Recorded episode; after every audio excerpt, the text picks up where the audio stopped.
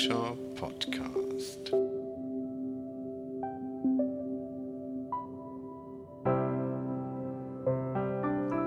Hallo und herzlich willkommen zur fünften Ausgabe vom Genealogen. Ja, ich hoffe, ihr habt es in meinem Blog gelesen. Es hat leider wieder etwas länger gedauert mit der aktuellen Episode. Ich hatte Ende August schon versucht, ein Interview aufzuzeichnen mit Andrea Benschneider von Beyond History, einer Berufsgenealogin. Ähm, wir hatten uns auch an einem Abend verabredet, hatten alles zusammen, was dazugehört. Äh, dann habe ich aber leider massive Tonprobleme bekommen. Heißt, wir hatten starkes Fiepen auf der Leitung, so dass es einfach gar keinen Sinn machte, dieses Interview fortzuführen. Ähm, ich habe mich dann erstmal auf die Suche begeben, woran dieses Pro Tonproblem denn tatsächlich gelegen hat. Und ja, habe jetzt einige äh, Tipps bekommen, auch von amerikanischen Podcastern, hier in diesem Fall Lisa Louise Cook. Nochmal vielen Dank dafür.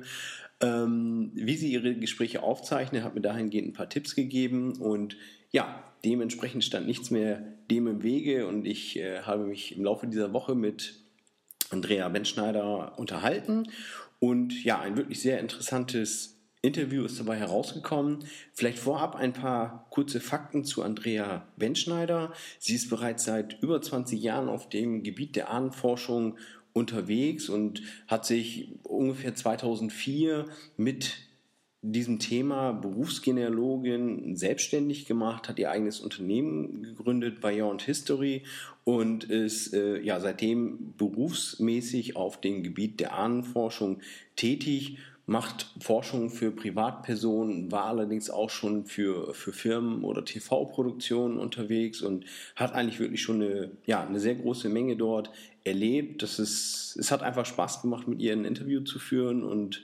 ja, dementsprechend will ich euch nicht länger auf die Folter spannen. Es geht jetzt los mit dem Interview. Viel Spaß!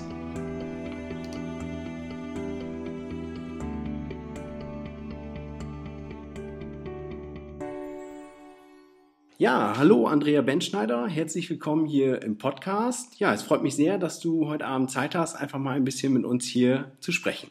Ja, sehr gerne, Timo. Guten Abend und vielen Dank, dass ich die Gelegenheit dazu habe. Ja, wir wollen heute Abend ja ein bisschen über das Thema Berufsgenealogie sprechen. Vielleicht erzählst du einfach mal ein bisschen, ja, wie bist du dazu gekommen? Was machst du genau? Und was muss man sich unter dem Thema Berufsgenealoge oder Genealogin vielleicht vorstellen?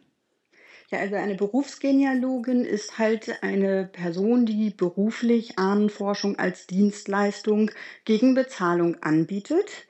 Ähm, ich bin dazu gekommen, indem ich mich vor acht Jahren oder etwas über acht Jahren eben im Feld der Berufsgenealogie selbstständig gemacht habe und habe damals mein Hobby zum Beruf gemacht. Mhm. Und habe einfach auch festgestellt, dass es jeden Tag immer noch, dass ich mit Leidenschaft rangehe und, und, und wirklich Spaß daran habe und das wirklich ein, ein sehr schönes Feld ist. Jeder, der es als Hobby betreibt, kann das nachvollziehen, was für ein Luxus das ist, den ganzen Tag es machen zu dürfen und noch bezahlt zu werden dafür. Mhm. Das kann ich mir gut vorstellen. Also ich denke gerade der, jeder, der in seinem Hobby einigermaßen aufgeht, der kann das gut nachvollziehen und sagen, Mensch, wenn man das äh, hauptberuflich machen kann und davon seinen Lebensunterhalt bestreiten kann, auf jeden Fall eine tolle Sache. Ähm, wenn man jetzt, sagen wir mal, dieses Thema Berufsgenealogie, muss man irgendwas Besonderes mitnehmen oder ja, was, was muss man tun, um vielleicht Berufsgenealoge zu werden oder was, was hast du für Voraussetzungen mitgebracht? Also, ähm, da es ja kein Ausbildungsberuf ist, ähm, gibt das, sag ich mal so, eigentlich nicht viele Voraussetzungen, die man irgendwo erfüllen muss. Es ist ja kein, es kann nicht geprüft werden oder es wird nicht geprüft, kein staatlich geprüfter ähm, Beruf, es ist kein Ausbildungs- oder kein, kein Studienberuf. Insofern für mich war es so, halt, ich konnte die alte Schrift lesen, ich kann Englisch sprechen, weil ich zehn Jahre in New York gelebt hatte und ich hatte, denke ich mal, das Glück auch dann zum richtigen Zeitpunkt am richtigen Ort zu sein und auch die richtigen Leute zu kennen, die mich dann weiterempfohlen haben.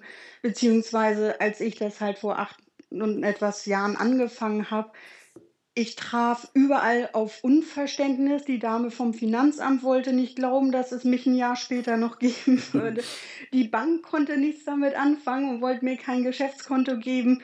Und so habe ich mich halt dann irgendwie durchgekämpft. Und wie gesagt, es war einfach eine Sache, zum richtigen Zeitpunkt am richtigen Ort zu sein und dann halt ganz tolle Leute im Umfeld zu haben, die mich unterstützt haben. Mhm. Gut, ich sag mal, wie du schon sagst, die, die einige Leute haben das vielleicht ungläubig aufgenommen. Ähm, ich kenne nun viele Hobby-Ahnenforscher, Hobby-Genealogen, äh, wo natürlich viele auch sagen, Mensch, eigentlich ist, ist der Spaß an der Sache ja, das selber herauszufinden. Hm, heißt, was sind das eigentlich für Leute, die dich beauftragen oder wann macht es vielleicht einfach Sinn, einen Berufsgenealogen aufzusuchen? Wir haben das, das ähm, ungefähr 80 Prozent unserer Kunden sind englischsprachig. Das heißt, das sind Personen aus Übersee, also Neuseeland, Australien, Südamerika, Nordamerika oder Englisch, also auch selbst Skandinavien und solchen Ländern oder Südafrika auch. Also das sind Nachkommen von Auswanderern, meistens aus dem 19. und 20. Jahrhundert. Die wissen, okay, mein Großvater oder Urgroßvater ist irgendwie wann ausgewandert ich weiß, der heißt so und so und kam aus Deutschland und wissen einfach nicht mehr. Und die möchten dann halt herausfinden, wo kam denn mein Großvater oder Urgroßvater her. Und insofern ist das für die Kundengruppe aus Übersee natürlich hilfreich. Wir sprechen Englisch, können mit denen kommunizieren, aber wir können halt auch eben die deutschen Urkunden und Dokumente vor Ort einsehen und eben die alten Schriften lesen. Mhm. Und das wäre dann so ein Grund, weswegen wir beauftragt werden. Mhm.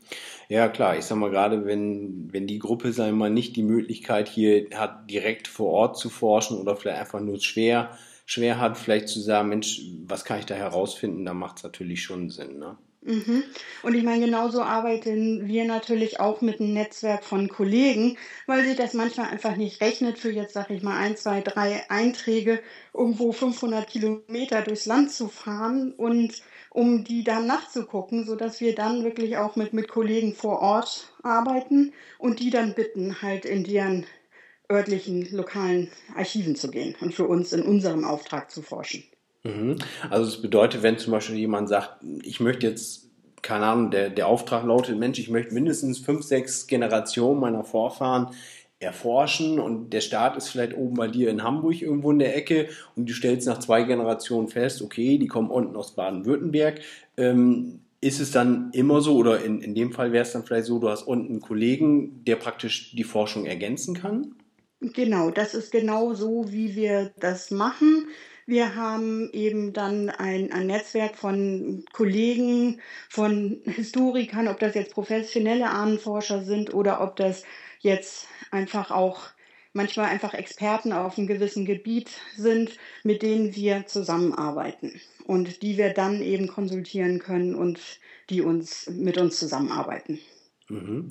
Ähm, das ist dann auch bei jedem Berufsgenealogen so oder äh, ich sag mal so, gibt es Berufsgenealogen, die sag mal in einem Verband oder ähnliches organisiert sind und die tauschen sich aus oder äh, kann man eigentlich davon ausgehen, dass jeder in Anführungsstrichen so einen Kodex hat, wo er sagt, ich, ich mache das schon so?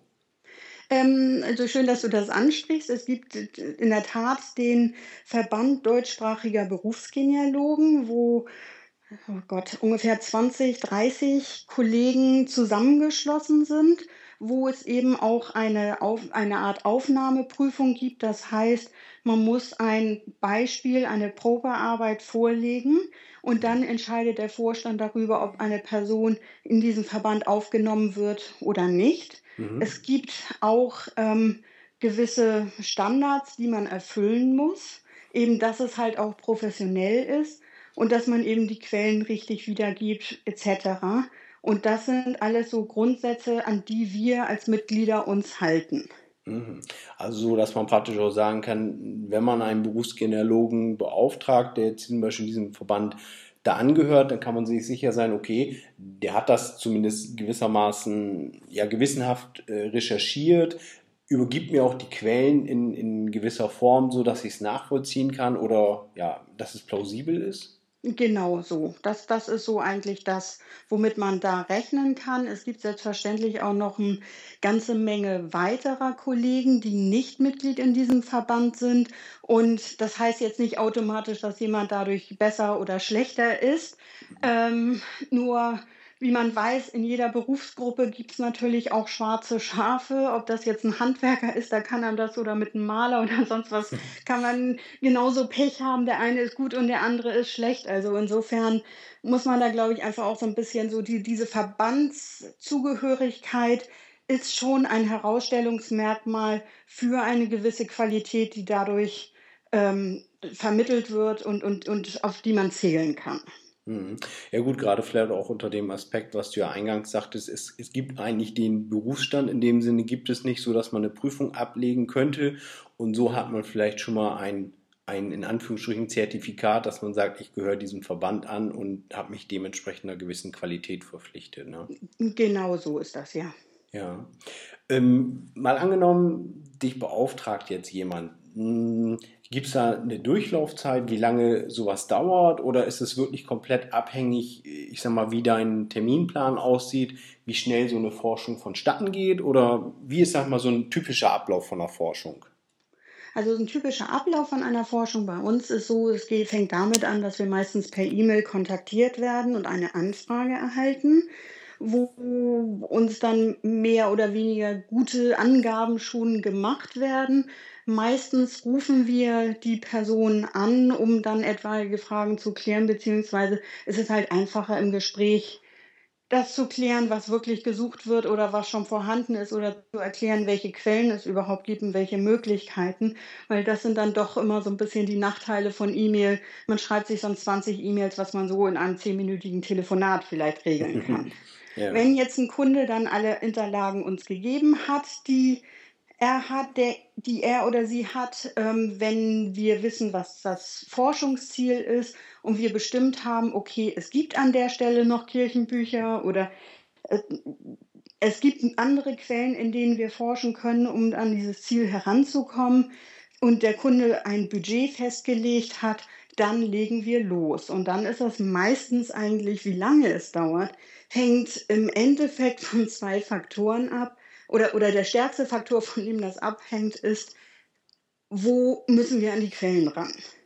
Jeder mhm. Hobbyforscher weiß mittlerweile, dass es in einigen Archiven Wochen oder Monate dauern kann, bis man einen Termin zur Forschung bekommt. Die Ämter, Archive sind heillos überfordert und wir haben zum Beispiel auf eine Urkunde aus München über ein halbes Jahr gewartet. Boah. Und dann ist es natürlich schwierig, einem Kunden in Amerika, der mit einem Klick im Internet oder einem Anruf irgendwo bei einer Behörde innerhalb von zwei Minuten die Unterlagen hat, dem zu erklären, warum dauert das jetzt ein halbes Jahr um eine lächerliche Urkunde, wo man die Nummer und alle Informationen hat, hm. warum das so lange dauert, die zu bekommen. Mhm. Und, und, und für uns sind das meistens dann so, dass es sich dann auch beinahe nicht mehr rechnet, weil wir natürlich in dem halben Jahr nicht nur die Anfrage einmal stellen, sondern nachhaken und nachhaken und nachhaken. Mhm, yeah, das ist dann halt eben und dann nebenbei weiterhin auch den Kunden immer wieder erzählen, ja, wir haben nachgehakt und das ist uns gesagt worden. Und insofern ist das halt dann eben auch teilweise sehr anstrengend und das macht das eben auch diese Dienstleistung aus und, und das Zeitaufwendige. Mhm. Und, und ein anderes Beispiel, wir haben neulich für einen Kunden, hatten wir ein Budget von 300 Euro. Für den einen Kunden haben wir eine Urkunde finden können, weil es gab einfach nicht mehr darüber zu finden über die Person, weil die Angaben, die die Kundin uns gegeben hatte, wohl nicht ganz korrekt waren. Und mhm. für einen anderen Kunden haben wir für 300 Euro dank eines Ortsfamilienbuches, was es gab, haben wir fünf, sechs Generationen mit, was weiß ich, wie vielen Vorfahren aufschreiben können und präsentieren können. Und, und insofern ist das halt immer etwas schwierig zu sagen. Mhm. Und deswegen betonen wir auch immer, einen Berufsgenealogen bezahlt man nicht für das Ergebnis, man bezahlt uns für die Recherche. Mhm. Weil wir können nie garantieren, wie das Ergebnis sein wird. Mhm. Gut, ich sag mal, wenn man natürlich das in Anführungsstrichen Pech hat und sagt, man beauftragt für den und den Ort, ihr geht vor Ort, fangt an zu forschen und zum Beispiel, keine Ahnung, das, das Kirchenbuch ist, ist verbrannt und es gibt wirklich keinen Lückenschluss, diesen zu schließen.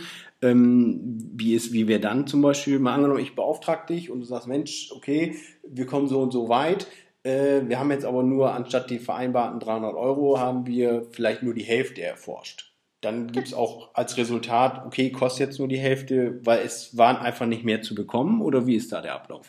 Richtig, dann würden wir dem, dem Auftraggeber sagen, so, wir haben jetzt 150 Euro erreicht, das ist der Forschungsstand. Für die restlichen 150 Euro, sagen wir jetzt mal als Beispiel, ist es nicht realistisch, dass wir weitermachen können, weil es zum Beispiel keine Kirchenbücher gibt und wir deswegen an andere Quellen heran müssten. Wir versuchen dann eine Einschätzung zu geben, wie viel mehr es unbedingt ungefähr kosten könnte oder sagen halt auch sonst ganz offen und ehrlich, tut uns leid, da ist nichts zu holen. Hm, da kommt man. Da, da, das gibt es einfach nicht, weil wenn irgendwo im Krieg irgendwie was verloren gegangen ist, dann können wir es auch nicht herzaubern. Mhm. Und, und wir haben meistens so, sag ich mal, unsere drei, vier, fünf verschiedenen Stellen, wo man irgendwie was suchen kann. Und wenn die dann alle abgeklappert sind und da ist einfach nichts zu finden, dann tut uns das mhm. natürlich auch immer sehr leid. Und selbstverständlich sind, freuen wir uns auch, wenn wir was Positives berichten können und, und, und jetzt keine schlechten Nachrichten in Anführungsstrichen über, überbringen müssen. Mhm, klar. Ähm, du hattest es eben schon angesprochen, das Thema Quellen im Endeffekt.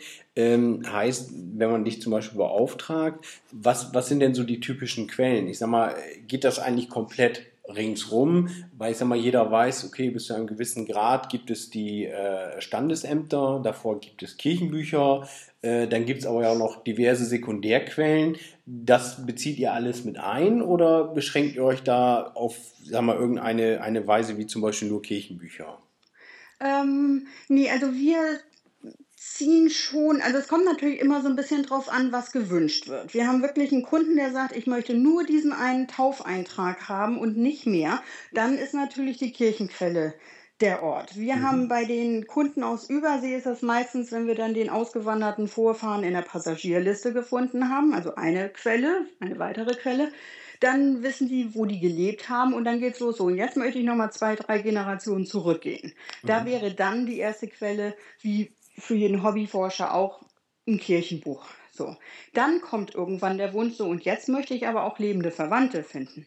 Mhm. Und nun geht das dann aber in Zeiten, wo man an die Kirchenbücher nicht mehr rankommt, wo bis vor ein paar Jahren die standesamtlichen Urkunden vielleicht noch nicht so zur Verfügung standen. Und dann kommen so traumhafte Quellen wie Meldekarten ins Spiel. Mhm. Die oftmals, also in Hamburg zum Beispiel, haben wir den Luxus, dass wir die ganzen historischen Meldekarten von 1892 bis 1945 im Staatsarchiv zur Forschung vorliegen haben gibt so ein paar Lücken für einige Jahrgänge, die im Krieg verloren gegangen sind. Aber so generell ist das halt eine ganz tolle Quelle. Da steht ein Familienvater drauf, da steht die Ehefrau, da stehen die Kinder drauf, da stehen Berufe drauf und wo die Leute gewohnt haben. Und anhand der Adressen kann man sich dann natürlich auch schon wieder so ein Bild darüber machen, so was für einen sozialen Standard hatten die. War das eher eine Arbeiterfamilie? Sind die alle drei Monate umgezogen? Oder haben die in einem hochherrschaftlichen Haus gelebt? Haben die zur Untermiete gewohnt, im Keller vielleicht? Oder, oder, oder, oder. Also da gibt es so viel, was man dann eben auch Schönes zwischen den Zeilen lesen kann. Mhm. Ähm, du hattest eben ein Thema, äh, alte Quelle war zum Beispiel ein Ortsfamilienbuch. Da gibt es ja auch verschiedene Möglichkeiten. Sag mal, zum einen Online-Ortsfamilienbücher. Ähm, wie ist das mal angenommen, ihr würdet einen Forschungsauftrag bekommen und ihr sagt, hm, eigentlich ist unser Forschungsauftrag, das rauszufinden, aber es gibt hier ein Online-Ortsfamilienbuch, da weisen wir einfach nur darauf hin, dass das so ist. Gibt es das auch? Beziehungsweise der nächste Schritt wäre ja, was ja viele, ich sag mal, Hobby-Genealogen auch sagen, ist, äh, das Online-Ortsfamilienbuch ist eine Geschichte, aber ich persönlich für mich möchte die Originalquelle sehen und wissen, dass das, was da zusammengestellt wurde, auch wirklich richtig ist. Wie, wie äh, ist das in so einem Fall? Also das sind ja zwei Fragen jetzt. Um, zum ersten Teil mit diesem Ortsfamilienbuch, wo wir ja gerade die Kunden hatten, hatte, die ich da erwähnt hatte. Mhm. In dem Fall haben wir sie darüber informiert, dass es dieses Buch gibt. Da ich, dass sie aus Amerika kam und dass es dieses Buch in Deutsch gibt, war natürlich für sie das Problem, sie konnte da nicht, hätte da nicht rangekommen, rankommen können mhm. und sie hätte es nicht lesen können, was da drin steht. Insofern haben wir ihr wirklich die Wahl gestellt, möchtest du, dass wir es einfach nur abschreiben? was mhm. da ist und das für dich aufbereiten und Kopien daraus machen, dass du, weil da auch traumhafte Bilder und sonstiges von ihren Vorfahren drin waren, von den Häusern, wo die gelebt haben.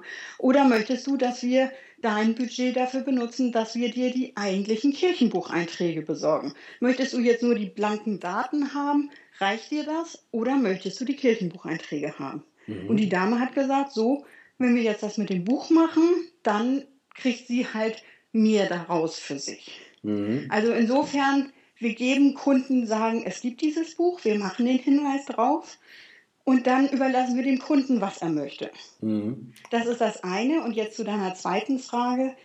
Ähm, für gewisse Forschung gucke ich selbstverständlich auch bei Family Search oder Ancestry oder wie sie alle heißen, bei den gängigen Online-Webseiten zum Thema Ahnenforschung. Mhm. Aber ähm, du hast einen richtigen Punkt angesprochen. Ich würde mich, ich, ich benutze diese Webseiten als Hinweise, wenn ich gar nicht mehr weiterkomme. Mhm. Und ähm, ansonsten verlasse ich mich nur auf das, was ich persönlich auch gesehen habe. Mhm. Also selbst den Eintrag gesehen haben und am besten selbst transkribiert haben und genau. wissen, was da steht. Genau. Also wie gesagt, es ist ein traumhafter Hinweis. Ähm, ich, ich, kann dir ein Beispiel dafür nennen. Ein Kunde hat mir einen Stammbaum geliefert, der zehn, Jahr, zehn Generationen zurückging.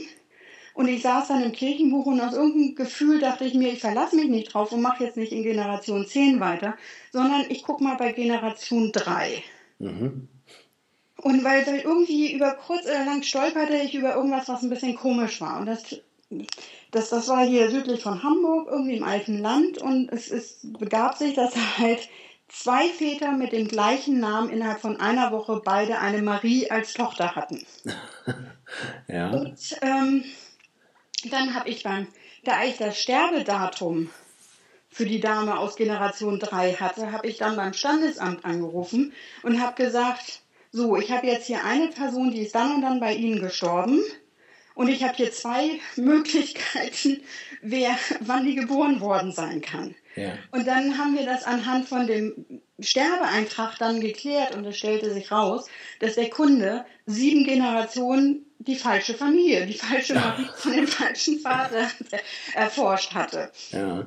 Und in, insofern ist das halt, dass ich dann lieber, selbst wenn mir ein Kunde irgendwie was gibt und ich sag mal, das Budget gibt das her und der Auftrag gibt das her, dass ich dann doch lieber nochmal stehe und wenn es stichprobenartig ist, aber dass ich doch nochmal so ein bisschen reingucke, wenn ich jetzt eh in einem Archiv sitze, wo die ganze Forschung ist zum Beispiel. Ich würde jetzt wahrscheinlich auch nicht durch zehn Archive reisen, um das zu machen, aber in dem mhm. Fall war das halt alles an einem Ort und da ließ sich das dann machen. Ja.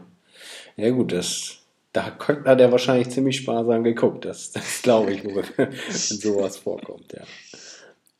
Ähm, wenn du jetzt sagst, diese Forschung, du hast auch eben schon mal das, das Thema Ergebnisse angesprochen, wie, wie sieht denn so ein Ergebnis aus? Heißt, man beauftragt dich und sagt, das und das möchte ich haben. Was bekommt er dann? Heißt Kopien, Abschriften oder ist das auch komplett unterschiedlich? Das hängt dann auch wieder davon ab, was der Kunde möchte und wieder, was das Budget hergibt. Ich sag mal, wenn das jetzt eine Erbenermittlung ist, wo es dann nur darum geht, irgendwie drei Urkunden zu besorgen und die an irgendeinen Notar oder Anwalt zu schicken, dann ist da natürlich, dann, dann machen wir eine Aufstellung der Urkunden, die wir haben, gefunden haben und, und, und geben eine Quellenangabe und schicken die Urkunden weiter. Mhm. Ähm, wenn es denn wir haben einen Kunden aus Neuseeland, dessen Familie hier aus Hamburg kam. Und da haben wir neulich zum Beispiel, und damit kommt noch eine andere Quelle ins Spiel, einen Antrag auf die Hamburger Staatsbürgerschaft gefunden. Und zwar ist das eine ganze Akte gewesen mit sehr vielen Dokumenten von Abschriften vom Taufeintrag bis polizeiliches Führungszeugnis. Und das Traumhafte war, es war sein Wanderbuch da drin. Wow. Dieser Mann, der sich 1841 darum beworben hat, Hamburger Staatsbürger zu werden, war ein Kammmacher. Mhm. Und er ist wirklich anhand dieses Buches, kann man wirklich sehen, wie der über einen Zeitraum von zweieinhalb Jahren quer durch Europa, der war also durch ganz Deutschland, der war in der Schweiz, der war in Österreich und wo der nicht zickzack durch die Lande gelaufen ist und wie er sich da betragen hat und alles. Also es ist, das, das war dann ein Traum und da war der Kunde ist nun so einer, den interessiert das so brennend, der sagt, übersetzt mir das komplett. Mhm, Insofern ja. besorgen wir dann im Archiv die Kopien. Mhm. Wir scannen die immer ein, damit wir halt auch eine Kopie davon haben.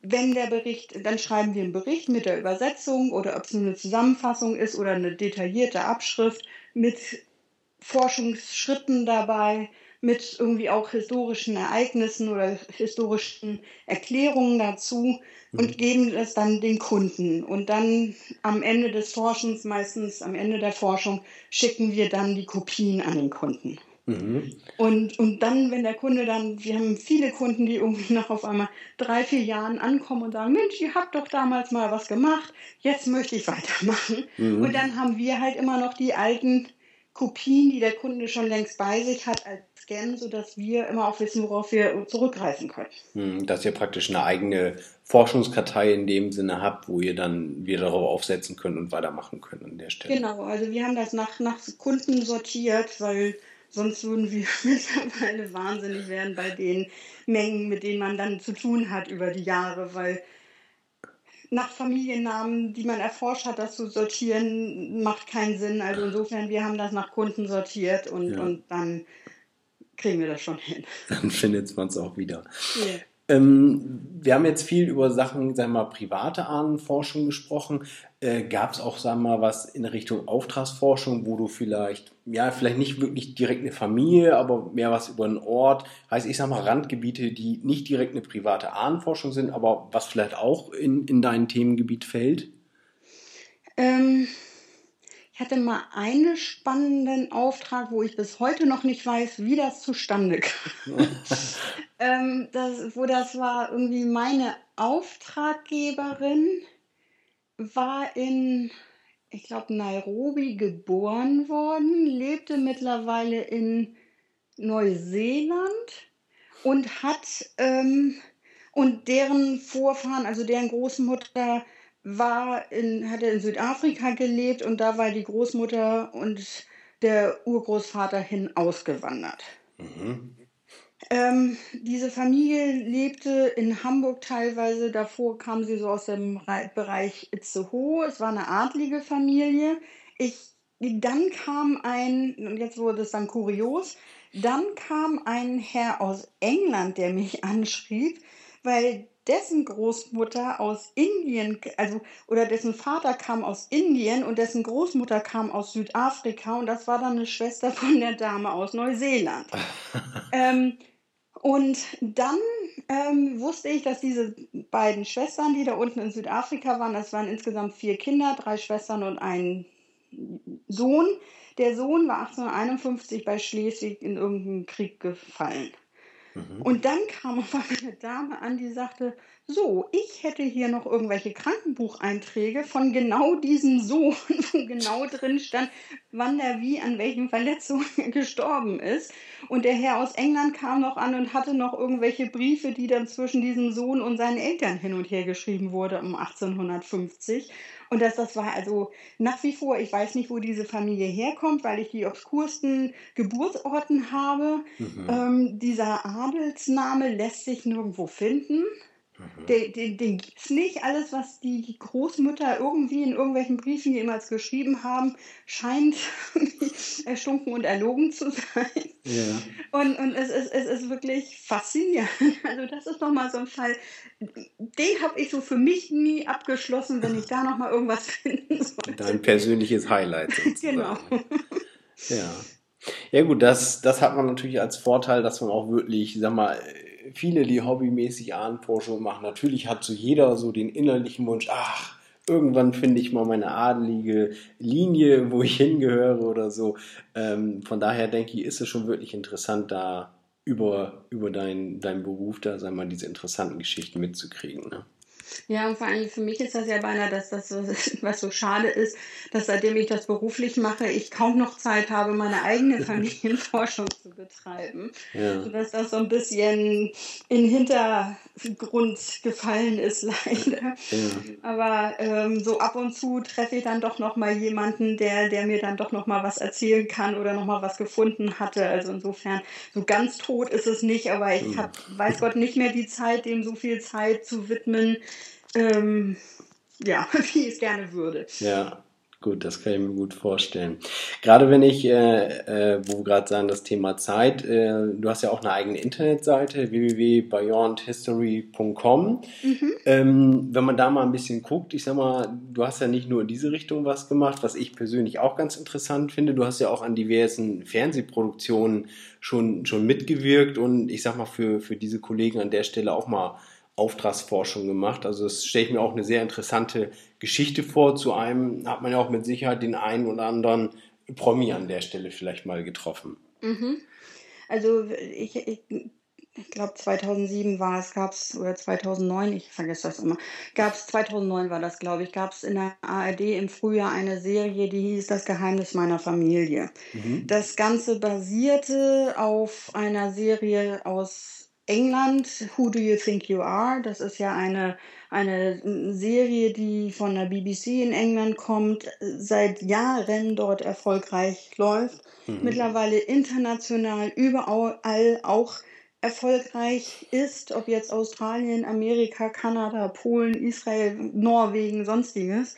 Mhm. Ähm, nur irgendwie leider in Deutschland die Deutschen wieder nicht. Nicht nein. so gut geklappt und ähm, aus, aus verschiedensten Gründen. Aber wir hatten halt eben, oder ich hatte im Rahmen dieser Serie dann für Christine Neubauer und Armin Rode die Vorfahren erforschen dürfen und ähm, war dann auch bei den Dreharbeiten dabei mhm. und ähm, stand dann beratend zur Seite oder ja.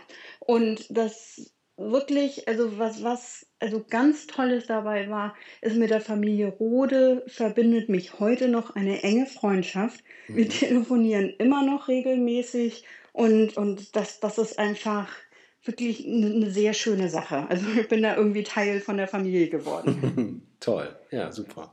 Ja, das sind wirklich ganz tolle Leute, ob es jetzt der Vater ist oder die Tante. Ich meine, Armin hat immer viel um die Ohren, hat nicht so viel Zeit, aber ob das seine Geschwister sind, irgendwie eine ganz tolle Familie. Und das ist natürlich eben auch das, und das haben wir jetzt nicht nur mit den Promis, sondern das haben wir mit ganz vielen Kunden, weil es eben einfach so was Persönliches ist und ich mhm. teilweise das Gefühl habe, ich kenne die Vorfahren meiner Kunden besser als meine eigenen.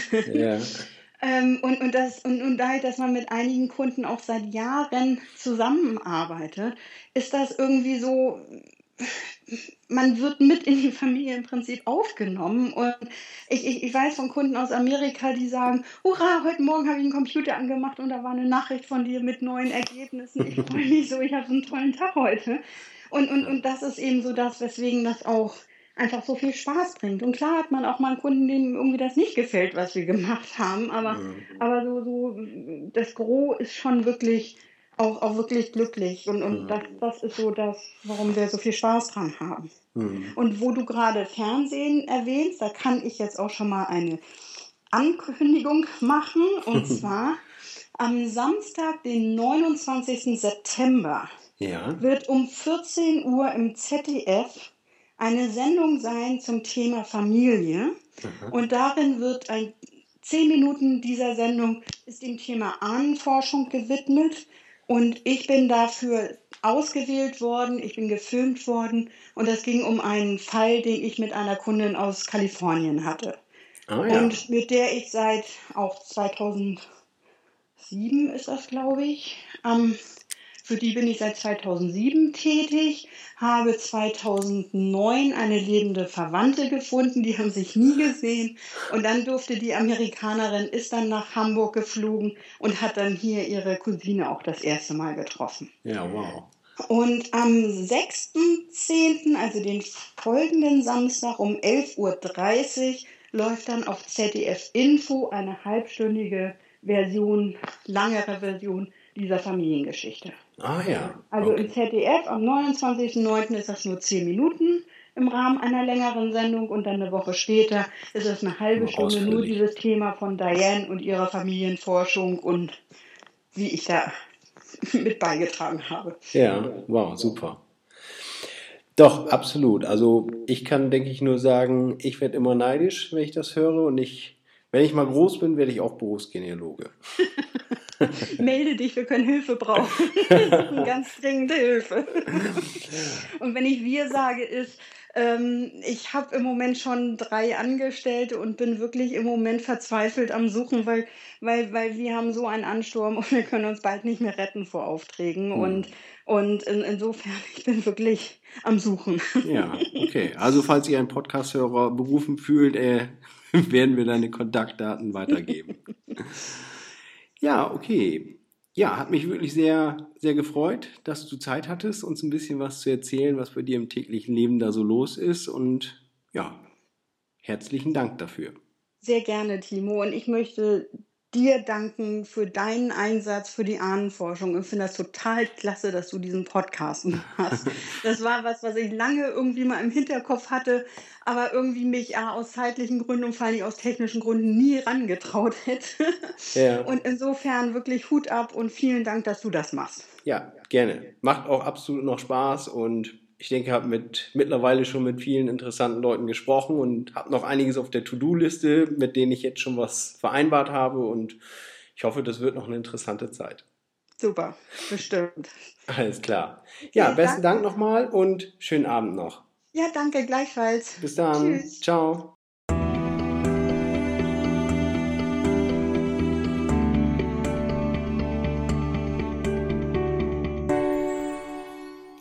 Ja, wie ihr vielleicht gehört habt, haben Andrea und ich wirklich viel Spaß gehabt beim Interview. War eine interessante Geschichte und ja, wie man vielleicht auch am Schluss hören konnte, auch bei mir war es so ein kleiner Wermutstropfen. Natürlich, wer wünscht sich das nicht, selber auch mal Berufsgenealoge zu werden? Ha, mal schauen, was daraus wird.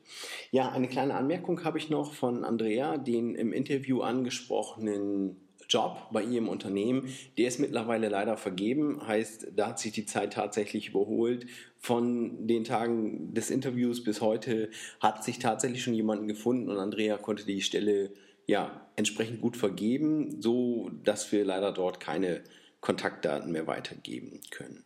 Ja, ich hoffe, es hat euch genauso viel Spaß gemacht und die paar Tonprobleme zum Ende, da wo wir den kleinen Hall haben, konntet ihr einigermaßen überstehen und ja, ich werde mir diesmal nicht ganz so viel Zeit lassen bis zur nächsten Folge. Heißt, ich habe schon was im Petto. Wir haben auch schon miteinander gesprochen. Beim nächsten Mal gibt es ein kleines Interview mit Manfred Diers. Und Manfred Diers ist ein Ahnenforscherkollege bei mir aus dem Verein, hier lokal in Oldenburg angesiedelt. Und Manfred hatte vor gut zwei Monaten ein Familientreffen veranstaltet, ein Familientreffen der Familie Rodig. Und ja, Manfred wird einfach ein bisschen darüber berichten, was da so los gewesen ist. Ja, dementsprechend, das soll es schon gewesen sein für dieses Mal. Ich hoffe, es hat euch Spaß gemacht und schaltet demnächst wieder ein. Okay, macht's gut. Ciao. Denn frage die früheren Geschlechter und merke auf, das, was ihre Väter erforscht haben. Denn wir sind von gestern her und wissen nichts. Unsere Tage sind ein Schatten.